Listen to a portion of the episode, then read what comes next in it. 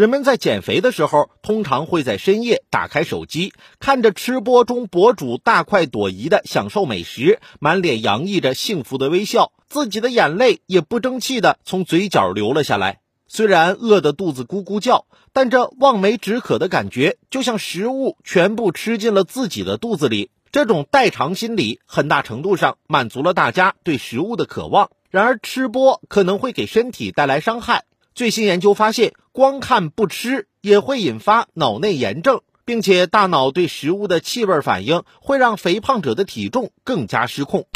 我的天哪！我的脑子，你可争点气！从今天起，我天天看健身直播的视频，你最好能让我瘦下来。我啊，特别想让自己瘦下来。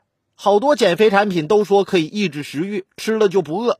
可是很多时候吃东西并不是因为饿呀。而是因为馋。